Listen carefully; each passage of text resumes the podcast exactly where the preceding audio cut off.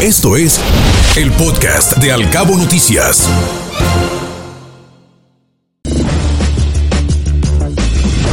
Reforma. Esta mañana escribe Sergio Sarmiento en su columna Jaque Mate y habla de Iberdrola y las decisiones del presidente, comentando que López Obrador hostigó a Iberdrola hasta forzarla a vender 13 plantas de generación de electricidad, 12 de ciclo combinado de gas y una eólica, que representan un 80% de sus activos en México. La empresa española recibirá alrededor de 6 mil millones de dólares por estas plantas una vez que concluya la transacción.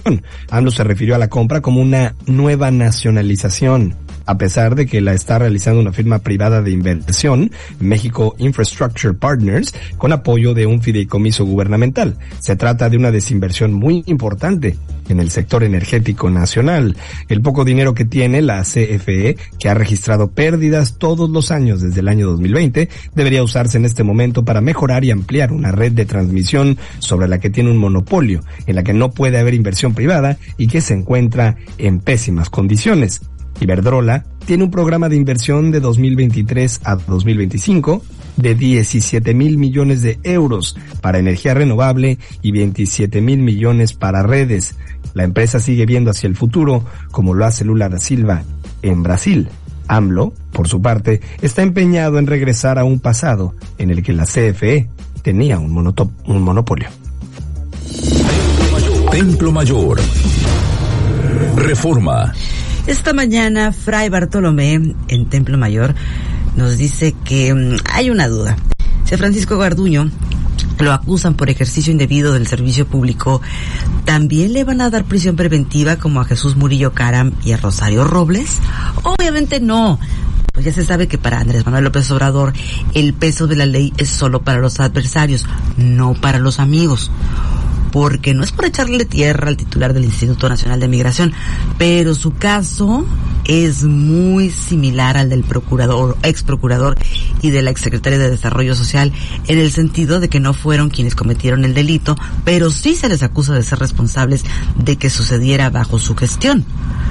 Pero AMLO aplica aquella máxima juarista de a los amigos justicia y gracia.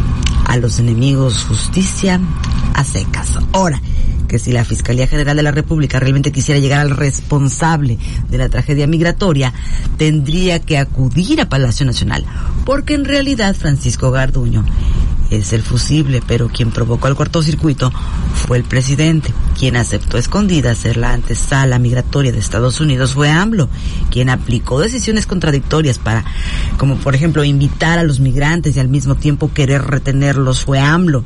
Quien metió a los militares a hacerse cargo de ese problema social fue AMLO. Quien desmanteló el Instituto Nacional de Migración fue el mismo AMLO. Pero de eso nadie habla. Trascendió.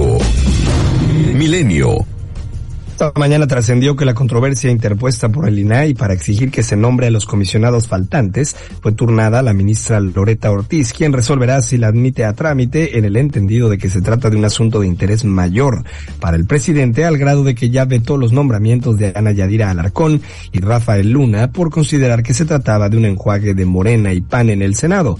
Por cierto, la falta de esos dos integrantes propició que ayer no se completara el quórum en ese organismo y por tanto no se des ahogaran cientos de impugnaciones ciudadanas que se irán acumulando con los días.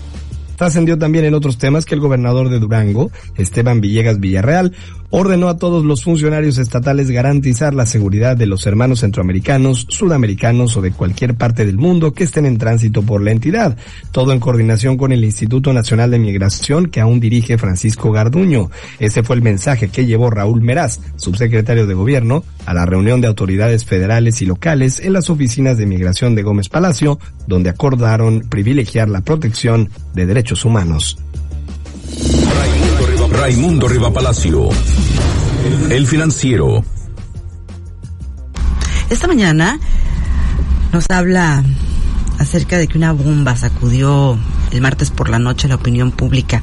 La Fiscalía General de la República informó que había abierto una investigación en contra del director del Instituto Nacional de Migración, Francisco Garduño, por una presunta conducta delictiva al incumplir con sus obligaciones de protección y seguridad de las personas de los centros provisionales migratorios a su cargo.